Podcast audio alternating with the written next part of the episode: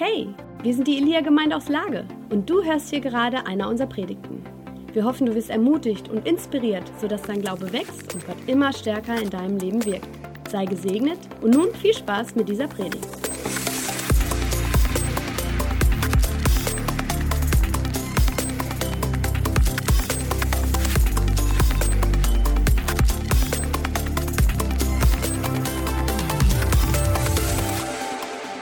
Herr ist auferstanden.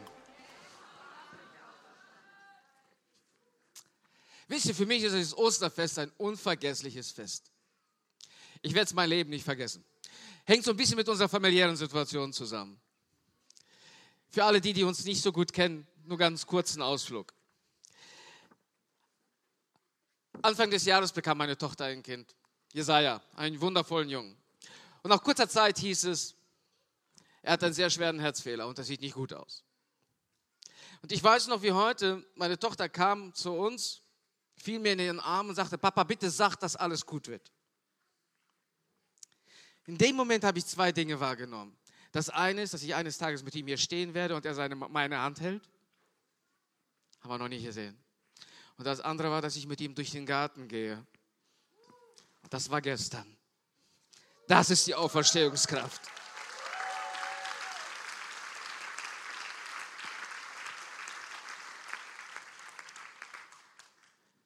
Liebe Freunde, egal wie deine Lebenssituation aussieht und egal was du heute mitgebracht hast und was dich quält, was dich bedrückt, es gibt einen, der dich besser kennt als du dich selbst.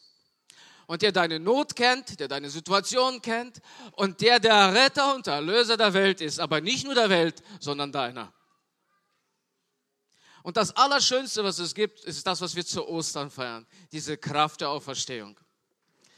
Bevor ich heute zu dieser Kraft der Auferstehung komme, möchte ich uns heute so ein bisschen in das Ostergeschehen mit reinnehmen. Ich muss heute ein bisschen bei Karfreitag anfangen.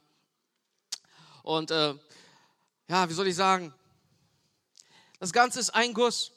Damit wir die Kraft der Auferstehung verstehen, müssen wir wissen, wozu der Erlöser in diese Welt gekommen ist.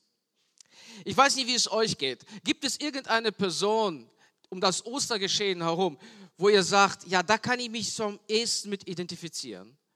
Veronika hatte zum Beispiel jetzt dieses wundervolle Lied. Wisst ihr, dass es die wichtigste Botschaft war, die es je gegeben hat? Vertraut Gott einer Frau an, die mal total kaputt war. Und sie ist die Erste, die verkündigt, sie ist die Erste, die predigt. Und sie hat keine geringere Botschaft wie, er ist auferstanden. Unglaublich. Ich weiß nicht, ob ihr so eine Person habt. Ich habe eine. Und diese Person ist nicht gerade Mainstream, sie ist nicht gerade diejenige, die vielleicht groß in Erscheinung tritt oder Menschen auffällt. Aber es gibt eine Person um das Ostergeschehen, die berührt mein Herz jedes Mal neu. Und über die würde ich heute gerne euch was mitteilen. Von Jesus heißt es, er kam in sein Eigentum, man könnte auch anders übersetzen, er kam nach Hause. Er kam zu denen, die seine Ängsten waren die Seinen erkannten ihn nicht an. Die Seinen nahmen ihn nicht auf. Er fand keinen Platz. Er stieß nicht auf Beliebtheit, sondern auf Ablehnung. Aber denen, die ihn aufnahmen, heißt es, denen gab er Macht, Gottes Kinder zu werden. Was für eine krasse Aussage. Und basierend auf dieser Aussage kommt die Geschichte dieses einen Mannes, der mein Herz sehr stark bewegt. Wir finden sie wieder in Lukas 23, Vers 39. Da heißt es, oder ab Vers 39. Als einer der Übeltäter, die am Kreuz hingen, lästerte ihn und sprach, bist du nicht der Christus? Hilf dir selbst und uns.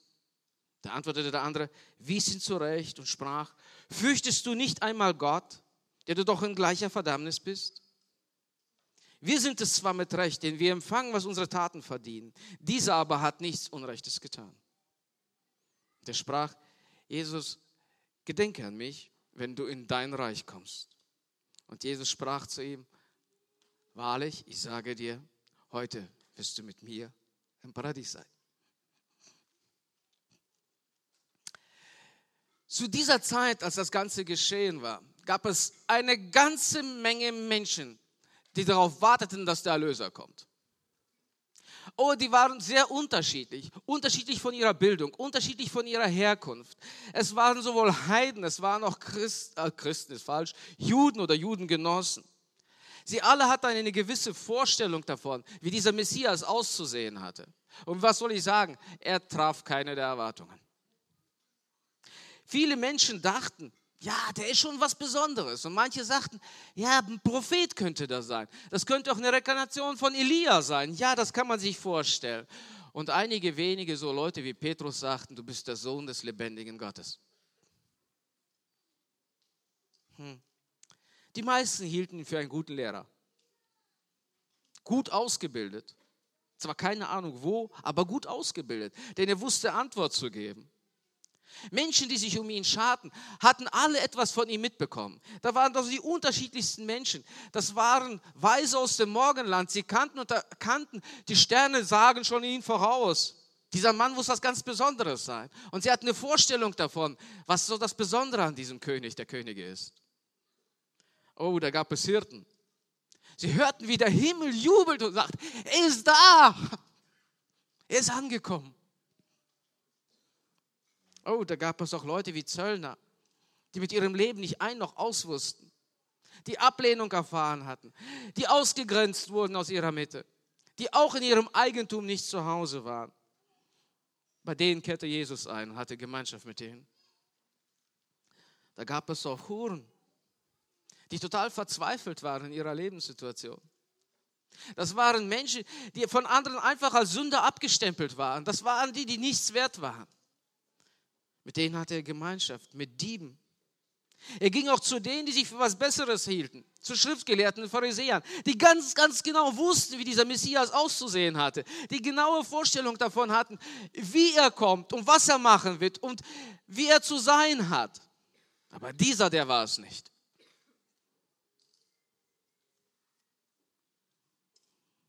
Ich finde das so schlimm. Viele haben geforscht aber nur ganz, ganz wenige haben ihn erkannt. In diesem Moment, wo Jesus auf Golgatha am Kreuz hing, hat er so ziemlich alle und jeden enttäuscht.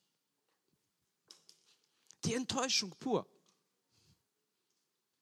Und alle, die geforscht haben, haben gesagt, das kann nicht der Sohn Gottes sein. Es ist unmöglich, dass Gott am Kreuz hängt. Denn das Holz steht für Fluch. Und das, was da passiert ist, der ist verflucht. Das ist ein mieser Kerl. Das kann nicht sein. Das kann nicht sein, dass Gott da hängt. Selbst seine Jünger waren enttäuscht. Von den Emmaus-Jüngern hieß es, wir aber hofften, er sei der, der Israel erlösen würde. Dieser Mann war eine Enttäuschung auf der ganzen Linie. Ich weiß nicht, kennt ihr sowas? Vielleicht denkst du oft auch über dich selbst. Und alle, die so tapfer zu ihm hielten, waren auf einmal alle weg.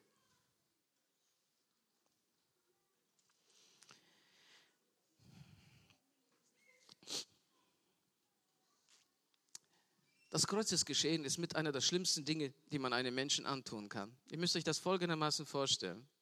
Das unterstrich die Denkweise über den, den man da gesehen hat. Die Römer hätten nie einen Römer ans Kreuz geschlagen weil sein Geburtsrecht, allein weil er ein Römer ist, verhinderte es, dass er ans Kreuz kommt. Denn der Kreuz war ein Ort, wo keine Würde herrscht. Viele der Künstler und der Skulpturhersteller, Maler, malen immer wieder, dass Jesus mit einem Lendenschutz bekleidet war. Sorry, das ist nicht korrekt. Er hing nackt da. Der Sohn Gottes hing nackt am Kreuz. Er hatte keine Würde. Er hatte kein Menschenrecht. Und Jesaja formuliert das. Da war keine Gestalt, da war nichts Schönes, da war nicht irgendetwas, wo wir hingesehen hätten, gesagt hätten: Wow, der Erlöser der Welt ist da. Da hing einer, der jeglicher Ehre beraubt war. Da hing jemand, der sich komplett entäußerte und alles von sich gab. Da hing jemand, der spürte, dass von allen Seiten Verachtung ihm gegenüber ausgesprochen wurde. Menschen gingen vorbei, sie spotteten über ihn. Wenn du der bist, der du glaubst zu sein, dann steig doch mal runter, damit wir an dich glauben. Wenn du der bist, von dem alle Welt erzählt, dann mach doch mal was. Dann beweis das doch jetzt mal. Es wäre ein guter Moment. Es wäre ein guter Moment. Niemals konnte in den Augen der Menschen dieser eine der Sohn Gottes sein. Ich habe wieder eine Geschichte vom Einkaufen. Ich weiß, ich hatte letzten Predigt auch schon mal so eine Geschichte, wo ich einkaufen war. Diesmal war ich zum Glück mit Lena einkaufen. Ich gehe so durch die Flure und auf einmal kommt auf uns eine Frau zu. Sie kommt zu und erkennt uns so, wie ich dachte, wer ist das? Aber sie tut so, als ob ich der vertrauteste Mensch in ihrem Umfeld bin. Sie schmiss sich uns an den Hals, drückte und war so glücklich, uns zu treffen und erzählte uns so eine Lebensgeschichte, die wir persönlich erlebt haben. Und ich dachte, okay, wo hast du gerade die Ausfahrt verpasst? Ich gucke so ein bisschen zu Lena rüber und Lena kaut auf der Unterlippe. Das war ein gutes Zeichen, dass sie nachdenkt und es auch nicht besser weiß. Okay, dachte ich mir, ganz so die Blöße wirst du dir heute nicht geben. Und ich kam nicht dazwischen zu sagen, ich kenne dich nicht. Weil die Frau, die redete wie ein Wasserfall. Und sie redete mit so einer Überzeugung, mit so einer Leidenschaft, mit so einer Begeisterung. Und sie erzählte wirklich Dinge, die bei uns im Leben passiert sind. Und nach einer gewissen Zeit merkte sie auf einmal, oh, ihr kennt mich nicht, oder? Wir standen beide so ein bisschen betröppelt da und mussten zugeben, uh -uh. die Frau dachte einen Moment nach und sagte, oh, wisst ihr, ihr habt mein Seminar gegeben das war so herrlich. Das hat Gott, Gott hat mein Herz so stark bewegt. Aber ich stand die ganze Zeit in der Küche und ich beobachtete euch heimlich. Und ihr könnt mich natürlich nicht gesehen haben. Ich habe euch gesehen. Ich glaube, so geht es uns oft mit der Betrachtungsweise dessen, wer Gott für uns ist. Aus einer sicheren Entfernung. Wir haben viel über ihn gelesen, wir haben einiges über ihn gehört. Wir kennen Menschen, die ihn kennen. Aber das eigentliche worum es geht, ist, kennt er dich? Kennt er dich? Denn es geht hier um Beziehung, versteht ihr? Es geht nicht darum, dass du alles über irgendjemand erfahren hast. Es geht darum, kennt er deinen Namen? Habt ihr eine Beziehung miteinander? Wer ist dieser Mann am Kreuz? Wer ist dieser Mensch? Denn der kann ja nicht ganz normal sein. Entweder er ist einer der schlimmsten Verbrecher und die Römer kreuzigten nur Verbrecher. Menschen, die Mord begangen haben. Menschen, die sich gegen die Regierung aufgelehnt haben und die nicht eben Römer waren. Wer ist dieser eine? Denn in diesem einen kann man beobachten, er hängt da am Kreuz und bittet für die, die es tun und sagt, Papa, vergib ihn. Die haben doch keine Ahnung. Was ist das für ein Mensch? Was ist es für ein Mensch, der entäußert ist, der keine Würde besitzt, der Fürbitte tut für die, die gerade nach ihm spucken?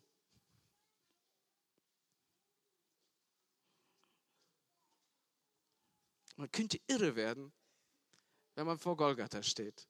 Man könnte irre werden, wenn man vom Kreuz steht. In seiner schwersten Situation sorgt er sich um seine Mutter. In seiner schwersten Situation wendet er sich denen zu, die scheinbar verzweifelt sind. Weiß er denn nicht, dass es ihm gerade mal um ihn geht? Ist es nicht so, dass wir ihm raten würden, also jetzt könntest du mal langsam um, dich um deine eigene Situation kümmern? Und stattdessen wendet er seinen Blick nicht von denen, die um ihn rumstehen.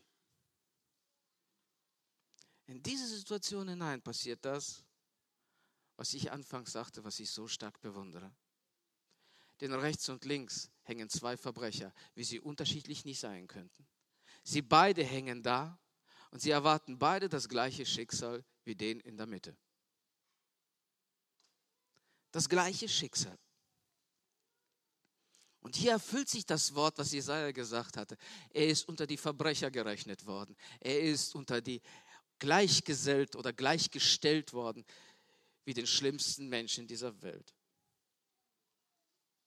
Und der eine macht das, was viele machen. Er lästert. Sag mal, wenn du der bist, der du vorgibst zu sein, dann rette durch uns und rette dich. Das wäre jetzt eine coole Situation. Das ist fünf vor zwölf. Mach mal was. Und der zweite erkennt etwas, was scheinbar sonst niemand erkennt.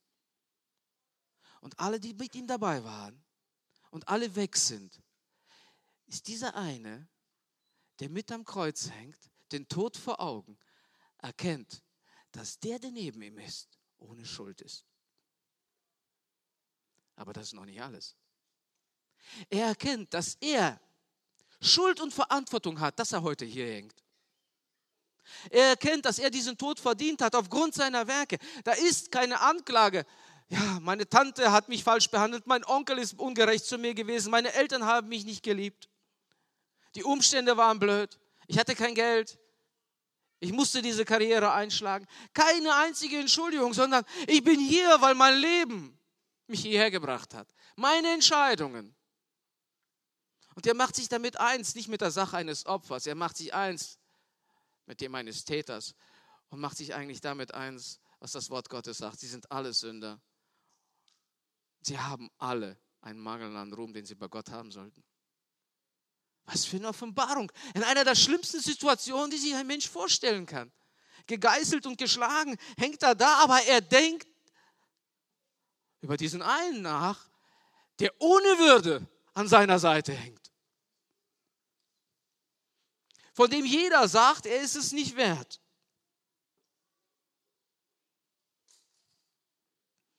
Es ist der letzte Moment, es sind die letzten Sekunden. Er weiß, er hat alles falsch gemacht. Aber wisst ihr, was das Entscheidendste in dieser Situation ist? Er erkennt ihn als seinen Erlöser. Und sein Erlöser wendet sich zu ihm sagt, heute wirst du mit mir im Paradies sein. Da ist keine Gestalt noch Schönheit. Da ist nicht irgendetwas, was heroisch auftritt. Da ist jemand, der stirbt und sein Leben lässt für die, die er liebt. Und weißt du, das bist du. Im Angesicht dessen, was ihm alles bevorstand, hatte er nichts anderes im Blick als dich. Nichts anderes im Blick als dich persönlich. Seine Motivation war nicht, ich habe lang genug darüber nachgedacht. Seine Motivation war, ich liebe diese Menschen.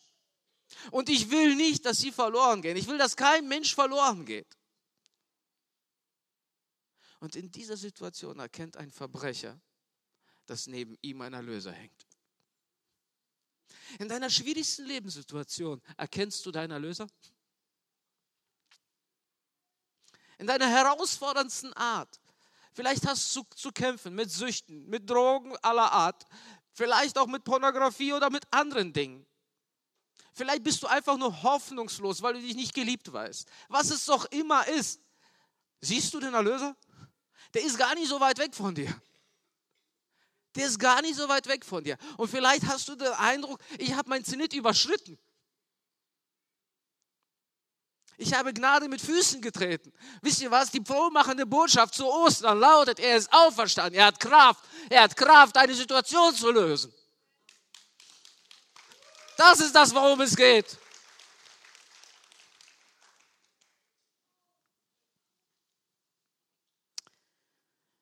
In 1. Johannes 1 heißt es, genauso wie der sogenannte Schächer am Kreuz. Wenn wir aber unsere Sünden bekennen, so ist er treu und gerecht, dass er uns unsere Sünden vergibt und reinigt uns von aller Ungerechtigkeit. Habt ihr festgestellt, dass dieser Verbrecher am Kreuz nicht bettelte? Er hatte eine tiefe Offenbarung darüber, was in seinem Leben schiefläuft. Er hat nichts beschönigt. Aber was er gesehen hat, ist, ich brauche einen Erlöser. Denn meine Anstrengung, damit ist es nicht weit her. Mit deiner Anstrengung ist es nicht weit her, mein Freund. Was wir brauchen, ist ein Erlöser. Und wisst ihr, was das Allerentscheidendste ist? Ich muss mich zu ihm bekennen. Und das ist das, was wir heute durch die Taufe machen werden. Diese Täuflinge, die heute ins Wasser steigen, die legen ein Bekenntnis ab. Ich brauche diesen Erlöser. Das hat er in meinem Leben gemacht. Dieser Erlöser ist derjenige, für den ich lebe. Und nicht mehr ich. Und das machen wir durch die Taufe sichtbar, indem wir uns ins Wasser senken und eigentlich den stellvertretenden Tod sterben, den wir hätten sterben müssen.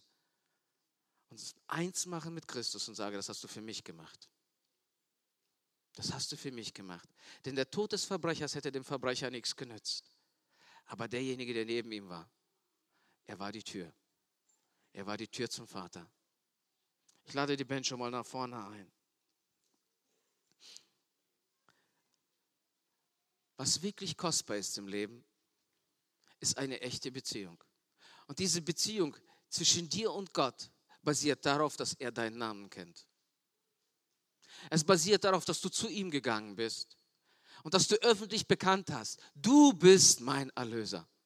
Du bist der Gott, auf den ich mein Leben setze. Du bist derjenige, der in meiner Schwachheit mächtig ist. Und jetzt kommt das Allerschönste, Freunde. Für mich das absolut Schönste an dieser Geschichte überhaupt. Wisst ihr, es ist die gleiche Kraft, die Jesus von den Toten auferweckte in dir ist. Sie ist dazu da, damit du von den Toten zu den Lebenden kommst. Du bist eine Entscheidung davon entfernt. Nur eine Entscheidung. Die gleiche Kraft, die Jesus von den Toten auferweckte, meinst du, dass sie nicht in der Lage ist, deine Situation in den Griff zu bekommen? Glaubst du, dass Gott, als er dich gesehen hat, kapitulierte und sagte, wow, das kriege ich nicht mehr hin. Also das mit Golgatha, das ging noch, mit der Auferstehung, das ging noch, aber deine Situation, wow.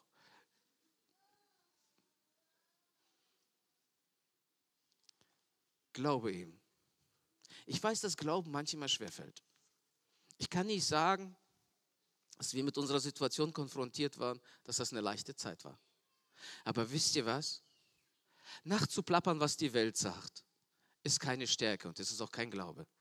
Nachzuplappen, was die Umstände sagen, ist kein Glaube. Der Glaube triumphiert. Und wir halten fest, dass der, der für mich gestorben ist, alle Dinge in seiner Hand hält. Und vor allen Dingen mich. Und dass ich durch ihn leben werde. Und ich tröste mich nicht mit dem Jenseits. Nein, nein, nein. Damit ihr das Leben habt, im Hier und Heute. Das Leben und volle Genüge. Das ganze Programm. Keine abgespeckte Version. Das ganze Programm hat Gott für uns. Warum? Ja, weil er dich liebt. Weil du es verdient hast? Nee.